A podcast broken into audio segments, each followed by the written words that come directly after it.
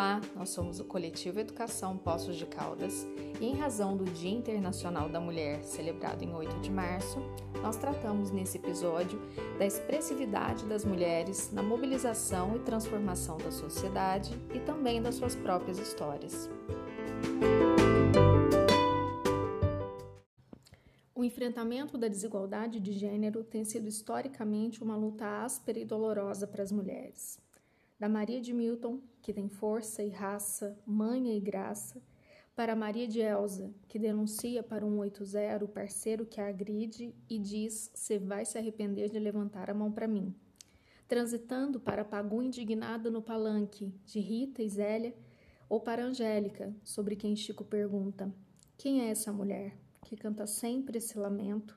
Só queria lembrar o tormento que fez o meu filho suspirar" de Dandara a Mirtes e Marielle, nos nutrimos umas das outras nas artes da existência e da resistência. Por isso, o nosso episódio de hoje é da luta não fujo, a força da mulher na potência de ação. A professora do curso de psicologia da PUC Minas Poços de Caldas, Fernanda Rezende, nos explica o que significa potência de ação, contrapondo esse conceito a um outro bastante utilizado no feminismo, o empoderamento. Olá, ouvintes do Território Coletivo Educação. É um prazer estar com vocês aqui para falar um pouco sobre empoderamento e potência de ação. O termo empoderamento ele é um termo muito usado por nós e vale a pena lembrar que ele foi é, retomado, né? A gente usa muito esse termo a partir de Paulo Freire, do grande educador Paulo Freire, que houve é, o termo empowerment numa discussão de professoras e professores nos Estados Unidos e traz o termo para o português. Então, muita gente fala assim: ah, Paulo Freire cunhou o termo empoderamento. Né? Ele mesmo esclarece num dos livros dele que não, ele escuta o termo e traz o termo para a língua portuguesa.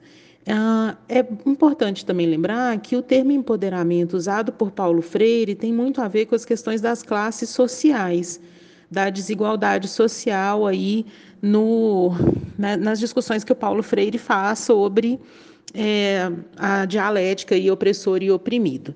É, e aí a gente trouxe o termo empoderamento para a luta feminista, mas a gente precisa pensar a partir de quê, né? O que, que eu imagino quando eu falo de empoderamento feminino? Então façam comigo um exercício. Quando você pensa em uma mulher empoderada, como é essa mulher? E aí, normalmente, quando a gente pensa numa mulher empoderada, a gente pensa numa mulher branca, ah, vestida com um terninho, com um cabelo lindo, CEO de empresa ou chefe de alguma coisa. Ok, mas isso reforça uma questão que é de um feminismo para uma classe média. Você consegue imaginar essa mulher empoderada que você imagina? Aquela mulher negra, mãe de muitos filhos, empregada doméstica ou a faxineira dessa empresa em que essa outra é CEO? Né? Então, normalmente a gente não faz isso. Então, a gente precisa pensar, é, para além desse termo empoderamento, como que a gente vai agir enquanto é, feministas.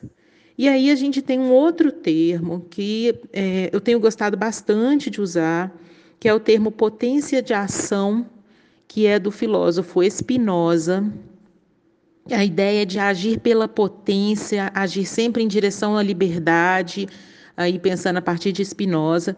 E quem vem pensando o termo e refletindo sobre o termo é a filósofa da PUC de São Paulo, Bader Savaia.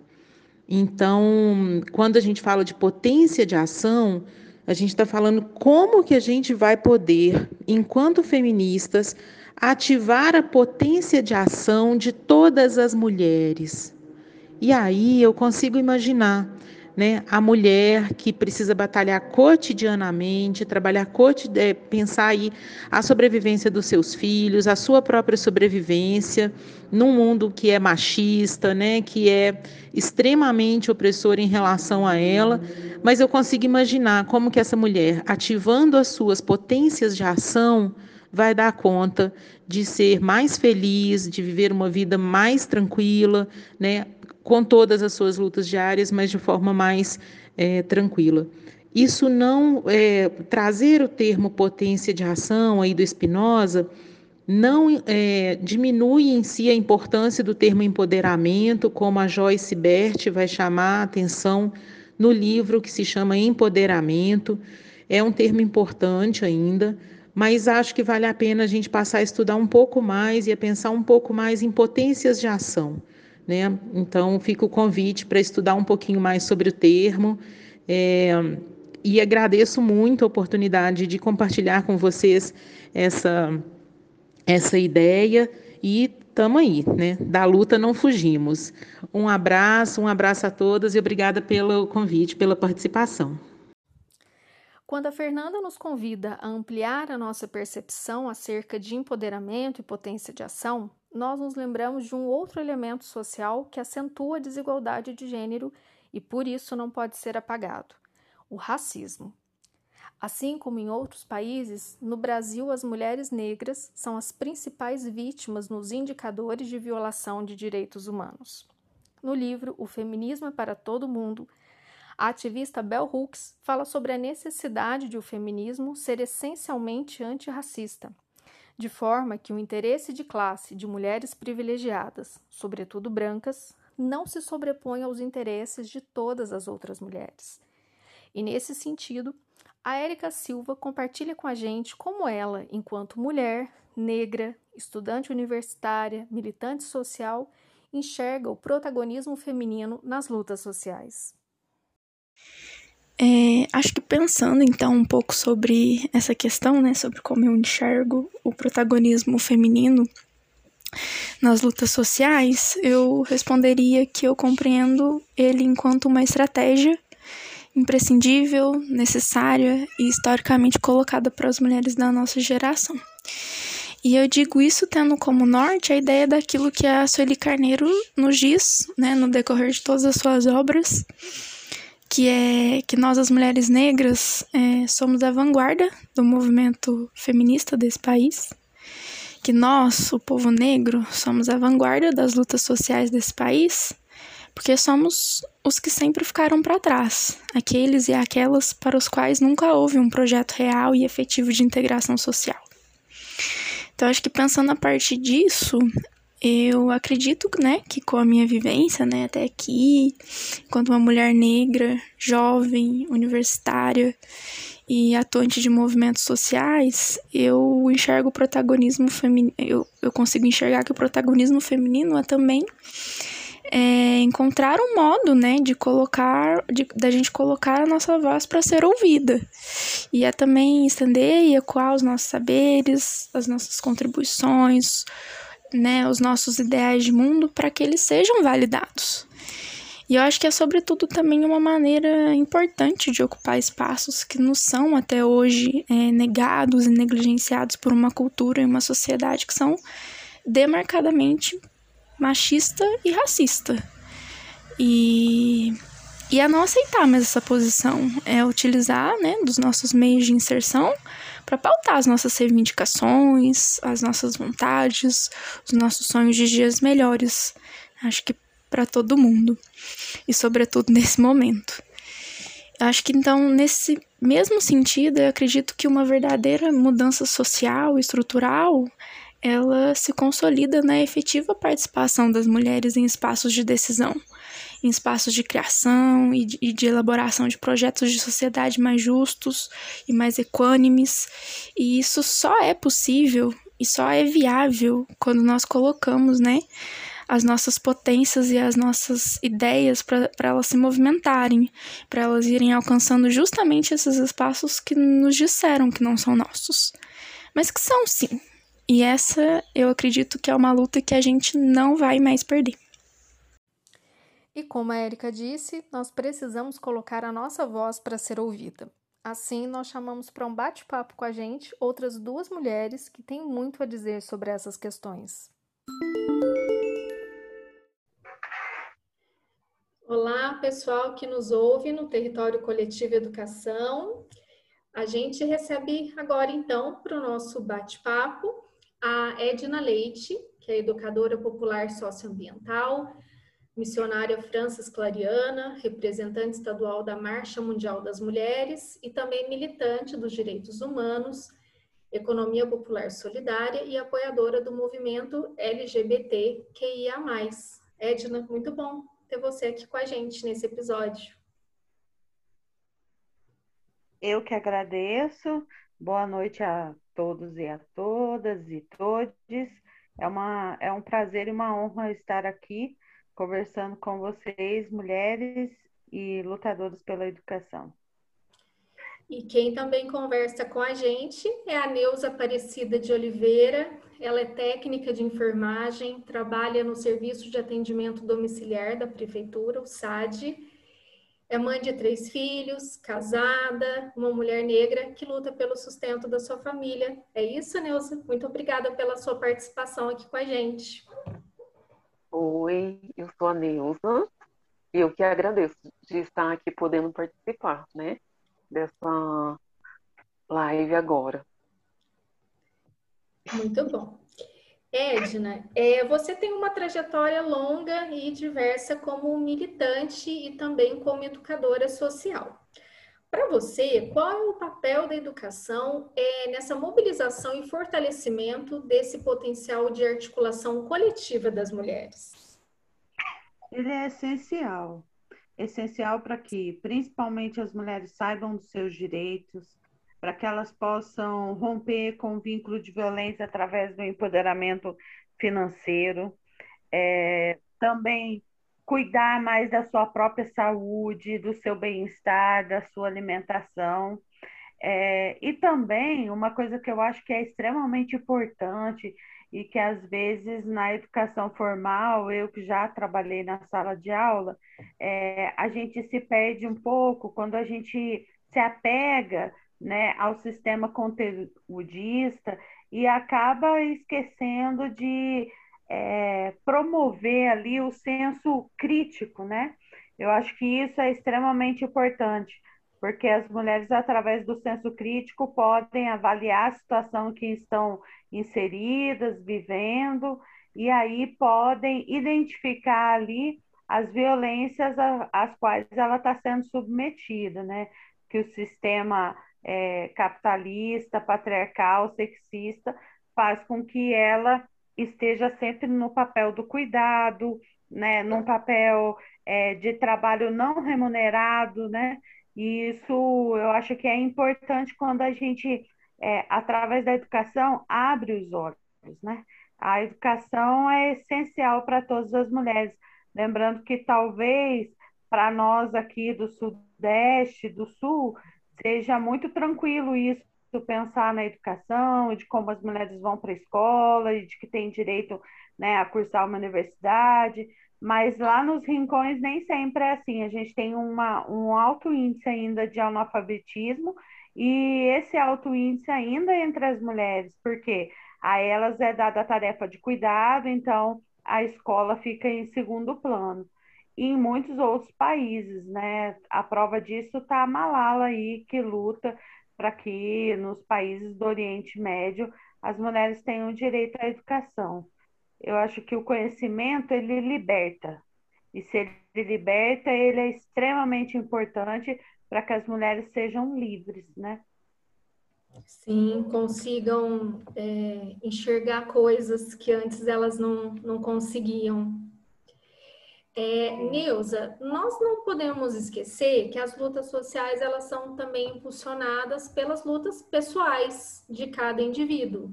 As suas histórias, suas experiências, percepções de mundo, desejos. Assim, é, em que momento da sua vida você percebeu que a educação seria um meio para o enfrentamento desses desafios? Ai, Cristiane, você repete a pergunta, por favor? É, em que momento da sua vida você percebeu que a educação ela seria um meio, ela seria um instrumento através do qual você conseguiria enfrentar todos esses desafios que você se deparou na sua trajetória enquanto mulher, enquanto mulher negra? Qual foi o papel da, da educação na sua história pessoal? A educação na minha história foi assim essencial na minha no começo, porque antes eu trabalhava como empregada doméstica. E aí eu via que aquilo não, eu não queria, né, desde os 12 anos trabalhando e, e eu olhava, falava assim: "Ah, mas eu não quero isso para mim, ficar aqui lavando o vaso dos outros", né? E aí foi através da educação, eu fazer correria, é, estudar mesmo, e nunca parar, né? Porque eu tive meus irmãos que pararam, né? Mas eu queria sempre, eu queria estudar, estudar para me sair daquela vida ali, né? E com a graça, com a graça de Deus eu consegui estudando, né? Não parando e que eu consegui chegar até onde eu cheguei agora, né? Que eu sou uma técnica de enfermagem e eu tenho muito orgulho por ser, né, técnica de enfermagem. E ainda pretendo também fazer um curso superior. Sempre estou estudando, sempre, né, fazendo cursinhos para mim poder para mim poder, né, é, mostrar para os meus filhos que, né, a educação nos leva longe mesmo. E aí, estudando, a educação me ajudou muito mesmo, né? Você conseguiu transformar a sua história, então, pela educação, né? Pelas oportunidades que você teve. Isso, foi isso. Com a educação. E hoje a gente tem que valorizar mesmo os professores, né? E é através deles, né, que, que a gente pensa, né, foca no nosso objetivo ali, com a ajuda deles. Então a gente tem que é, orgulhar, orgulhar muito deles e e lutar por eles mesmos. Sim. Edna, você foi candidata a vereadora na última eleição municipal. Embora as mulheres elas componham 52,5% dos eleitores no Brasil e hoje nós tenhamos dispositivos legais para fomentar a participação das mulheres na política, com uma cota mínima de 30% de candidaturas, a ocupação de espaços de poder pelas mulheres ainda é baixa. Como você descreve a importância da representatividade das mulheres em cargos eletivos? Olha, ela é extremamente importante para que a gente avance nas políticas públicas e que diminua a desigualdade. Né? A ONU diz aí para nós que a população feminina, ou seja, as mulheres e as crianças, são os mais pobres e vulneráveis do mundo. Que todas as tragédias nos impactam primeiro, né? E isso é um estudo feito aí com base científica ao longo dos anos. Isso só denota a importância da gente é, ocupar os espaços. Porque ah, muitas vezes a gente pensa, vou votar em mulher, mas que mulher que eu estou votando? Essa mulher ela tem um olhar para as causas feministas, para as causas de desigualdade social, para as causas de, é, das violências inúmeras que as mulheres sofrem. Então, muitas dessas mulheres que acabam sendo eleitas também é, refletem e, e, acabam, de alguma forma, é, também usando é, com falas reproduzindo né, o machismo é, através do institucional. Então, quando a gente se elege, elege uma mulher que luta pela gente, é possível que a gente possa avançar um pouco mais, né? É, é preciso que a gente tenhamos cada vez mais mulheres ocupando os espaços para que a gente possa estar discutindo a justa divisão do trabalho doméstico e do cuidado, o direito reprodutivo, que muitas vezes a gente não fala sobre ele, é imposta a maternidade à mãe, ou ela é imposta a levar uma gestação até o final, mesmo sem condições. E quando a gente fala em direitos reprodutivos, né, quando a gente fala dessa imposição da maternidade também, a gente fala da falta de estrutura do sistema para que essas mulheres possam ter uma gravidez com tranquilidade, que elas possam ter os seus filhos com tranquilidade, né? Poder aí os homens também ter licença maternidade para ajudar nesse cuidado. E aí não é nem ajudar o termo certo, mas é fazer a sua parte enquanto também pai e responsável por aquela família e por aquele filho ou filha que acaba de chegar. Então, é, é, extremamente importante que a gente tenha mulheres na política. Eu não posso conceber que, em pleno século XXI, nós mulheres ainda tenhamos a ideia errônea de achar que um homem, sendo eleito, vai olhar para nós, mesmo que ele seja da ala progressista, mesmo que ele tenha um discurso com mais afinidade conosco ou que seja pró-feminista. É preciso que a gente entenda que para defender as nossas causas tem que ser mulher, e mulher da classe trabalhadora que vivencia isso 24 horas, que sabe do que está falando, né? Quando a gente fala do papel importante da educação, acho que vale ressaltar isso também, né? O quanto que a gente estuda, o quanto que nós mulheres estamos mais preparadas, né? Nós estudamos três vezes mais do que os homens.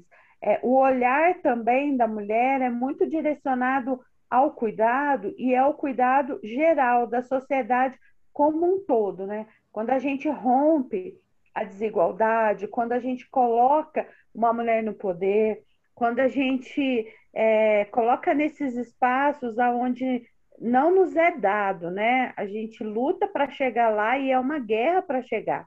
Não é fácil. A gente tem essa dificuldade ainda de chegar lá, por quê? Porque nós, como eu disse, somos as mais pobres, então a gente não tem dinheiro para investir numa campanha eleitoral, condições de igualdade, porque enquanto um homem se dedica 24 horas a uma campanha política, a mulher tem que dividir o tempo dela na campanha, também no cuidado da casa, no cuidado com a família, no cuidado do trabalho. Então, a mulher está sempre exercendo várias funções. Então, para ela é sempre mais difícil chegar lá pode-se colocar cotas, mas quando não se coloca cotas nas cadeiras, quando não se diz assim, não, teremos que ter 50% de mulheres eleitas, a gente não resolve o problema. A gente diz, não, elas estão concorrendo, tem pé de igualdade, mas não tem. É, quem está dentro de um partido político, né? Eu estou dentro de um partido há 30 anos. A gente, é, por mais que tenha um olhar, um cuidado com a mulher, a gente vê ainda é, companheiros que diz, ah, mas ela vai lá porque ela vai puxar votos para mim, vai ajudar a eleger um homem. Então a gente está sempre nesse lugar do ajuda, do, do puxar votos e não consegue romper essa barreira.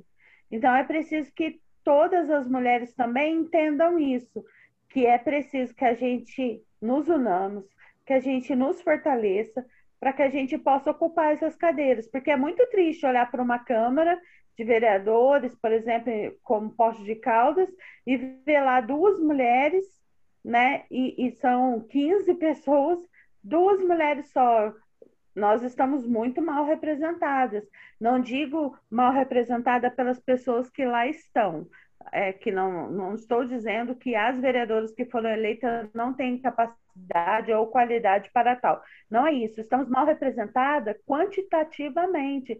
Quer dizer, a gente não tem uma mulher negra na Câmara, apesar de a população brasileira, a maioria ser negra. A gente não tem uma mulher que é, veio da classe trabalhadora que luta por direitos que a gente já está há tanto tempo. E, e mesmo as duas estando lá e querendo nos fortalecer e lutar por nós, são muito poucas. Então, qual que, qual que vai ser a possibilidade de avançar em políticas públicas para as mulheres, falando de Poços de Caldas, né? De ter um centro de referência da mulher, onde as mulheres que sofram violência possam ser cuidadas, que a gente possa ter um centro de referência na saúde da mulher, porque a gente teve um hospital que foi criado para isso, o Hospital da Zona Leste, que não funcionou, o parto humanizado. Então, veja quanta coisa que a gente precisa ainda lutar e que a gente ainda não tem, porque nós não temos políticas públicas voltadas para as mulheres. Então, é preciso que a gente se informe mais, é, fale mais sobre isso e pensar é, Cristiane, que a gente está falando é, de política na, no macro, sabe? A gente não pode pensar só na política partidária. É as mulheres estarem nos conselhos, é, é muito importante a gente estar no conselho, estar lá vendo para onde está sendo destinada a sua verba, é participar das reuniões do seu bairro, é, é, poder estar em todos os espaços, porque às vezes as pessoas pensam que política só se faz na Câmara de Vereadores, na Prefeitura ou na Assembleia Legislativa. E não é assim. A gente faz política o tempo todo. É parar de criticar a política, entender como é feito o sistema e como a gente pode, de alguma forma, arrebentar é, as portas e poder entrar lá. É isso, eu acho. Com certeza, Edna. E, Neuza, para a gente continuar falando sobre a participação das mulheres na política, e a Edna até mencionou a questão das mulheres negras. É, nós sabemos que simplesmente por nós sermos mulheres, nós já carregamos o fardo de muitas desigualdades e preconceitos. Mas a situação é ainda mais grave para as mulheres negras, o que também pode ser observado na política. Em 53% dos municípios brasileiros, nenhuma mulher negra se elegeu como vereadora. E as mulheres negras, elas representam apenas 6% do total de vereadores no Brasil. Mas nós temos também muitas vitórias para comemorar, como a eleição da Erika Hilton, a primeira mulher trans e negra eleita em São Paulo e a mulher mais votada em todo o Brasil nas últimas eleições municipais em 2020. Então, nós gostaríamos que você compartilhasse com a gente como você, uma mulher negra, lutadora, que é mãe, que assume todos esses papéis que a Edna também falou na, na fala dela, de ser uma trabalhadora, ser casada, de ter a sua casa para cuidar, ter seus filhos. Como que você enxerga a superação desses desafios na sua, na sua história pessoal? É, é, quais é, é, dificuldades, quais preconceitos você teve que vencer sendo uma mulher negra, assim como outras como você também é, estão tentando? Olha, Cristiane, até hoje eu tenho que enfrentar vários preconceitos, né? Ainda mais quando é na parte da saúde. E por eu ser negra, né? É, muitos, muitas pessoas eu chego para atender, fazer meu procedimento, eles olham, né? Tipo, fala, nossa, mas essa negra vai vai saber fazer, né? Você vê aquele olhar assim, sabe? E eu já enfrentei muitos também, é, muitos preconceitos, né? E eu já enfrentei, enfrentei. E, mas eu não deixo isso me intimidar, porque eu tenho que é, lutar pela igualdade, né? A gente tem que batalhar mesmo, ir para frente, ser guerreira mesmo, porque é triste você ver, porque pela, pela nossa cor, eles, eles é, tratam a gente como desigual, né? E não é isso. A gente, a mesma habilidade que uma pessoa da cor branca tem e a outra pessoa da cor preta pode ter também. Mas a gente tem que batalhar, né, para diminuir, diminuir essa desigualdade é, que a gente vive e também a gente tem que ter, ter inspiração para os nossos filhos, né? A gente tem que ir para cima mesmo e lutar. Lutar para que isso não atinja a gente. Antigamente, muito assim, eu ficava triste, assim, receosa, né? até um pouco, até hoje, um pouco eu fico. Mas eu nunca me deixo intimidar, porque eu sei que eu posso, né? E lutei, fiz o meu curso para para né, para estar tá no lugar que eu tô hoje, né? E pretendo, né, é, batalhar para crescer mais ainda, né? Que é lutar pela minha família mesmo, pelos, pelas minhas crianças. Que eles são negros também, vão passar pela mesma dificuldade, certeza que vai. Não quero que passem, né? Mas isso eu tenho certeza que eles vão passar e eu ensino para eles que a gente não pode ser intimidado, que a gente tem que estudar cada vez mais mesmo, porque o negro tem que se sair assim três vezes melhor do que aquela a outra pessoa, né, da cor da pele branca, né? Isso eu sempre falo para eles, que a gente tem que que a base da gente, nossa mesmo é o estudo, é estudando mesmo que a gente vai sobressair, né? E igual a Edna falou, que no, na Câmara, né, é muito pouca mulher que representa um, lá a gente, né? Mulheres negras ou mulheres mesmo comuns, né? A nossa Câmara é muito pobre das mulheres. E a gente tem que lutar para isso mudar, né? E é através, eu penso que é através da educação. A gente incentivando as nossas meninas, a gente é, mostrando para elas que a gente pode sim crescer, né? É, e é isso. Com né? certeza. As mulheres são a maioria da população, as mulheres negras principalmente. Por que, que nós não conseguimos ter essa representatividade nos espaços de poder, né? É, Edna, a gente queria te convidar para suas considerações finais. O recado que você gostaria de deixar sobre, sobre esse assunto, sobre a força da mulher na, na potência de ação, que é o tema do nosso episódio. E agradece, claro, a sua, sua participação, sua disponibilidade em conversar com a gente. Eu que agradeço, Cris, é uma honra estar aqui né, com vocês, estar com a Neuza aqui, uma mulher negra, trabalhadora, né, que mesmo não sendo do, assim, do meu círculo de convívio pessoal próximo, mas eu vejo as batalhas dela, né, na, na saúde, vejo ela trabalhando, então é, é muito importante que a gente estejamos unidas.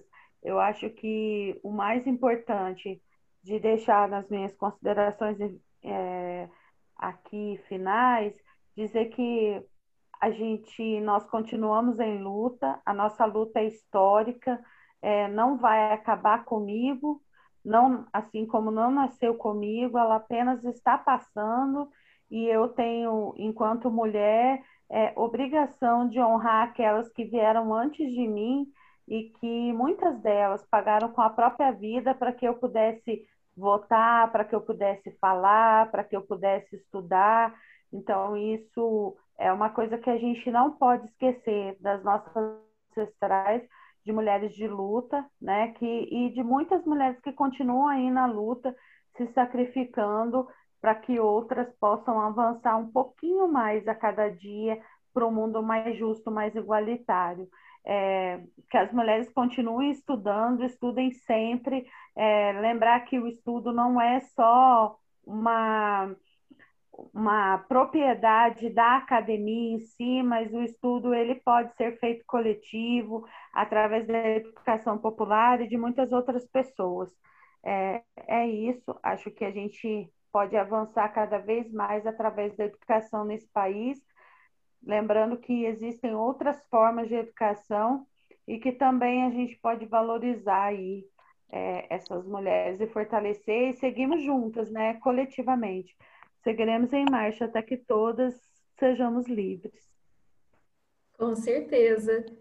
Neuza, suas últimas considerações também sobre o assunto, a gente agradece e só para que os nossos ouvintes eles tenham ideia sobre todos esses papéis que as mulheres vão absorvendo, a Neuza como né, uma, uma trabalhadora, chegou rapidinho, né, Neuza, para participar com a gente da, da gravação, pôde contribuir com a gente, contar a sua história, já tem agora um compromisso com, com os filhos, né?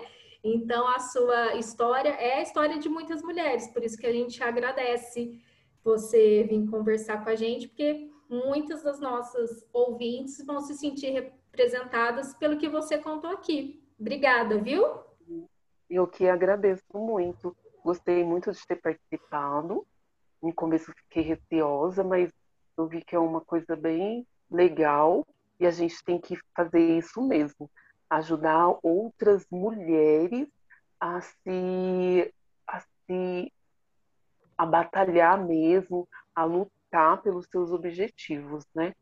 E eu vejo também a, Edna fazendo a correria dela, lutando, né? É, participando dos grupos de tem os, os grupos que é, e eu vejo ela participando da a Elisa, minha amiga, eu trabalho junto e eu vejo que faz muita diferença mesmo.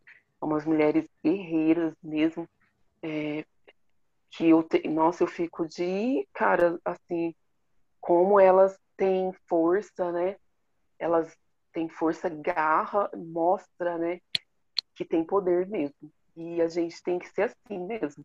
Tem que se unir com umas e as, as outras, né? Para a gente poder vencer na vida né? E, e, honrar aquelas dos nossos antepassados mesmo. E o exemplo disso também é, é a Erika Hilton, né? Que né, é uma mulher trans que olha onde que ela chegou. É um exemplo para gente. Então a gente precisa é, é, lutar e fazer por onde, né? Ajudar também essas mulheres, né? Porque elas estão lá na frente dando a cara a tapa pela gente. E a gente tem que ser assim também. Continuar na nossa batalha. Né? E muito obrigada, eu que agradeço mesmo, viu? Amei fazer. Ah, que bom! E eu quero aproveitar esse episódio do Dia da Mulher para agradecer também as minhas companheiras do Coletivo Educação, que participam da produção do roteiro do podcast, a Andriele, a Fernanda Leão, a Gabriele Malman, a Marcele, a Vera Freire, que estão participando de todos os episódios, é, fazendo contato com os nossos convidados e convidadas, auxiliando no, no roteiro, nas ideias. Então, a, agradeço a essas mulheres que contribuem e boa noite. Até a próxima, meninas. Boa noite. Boa noite e até a próxima.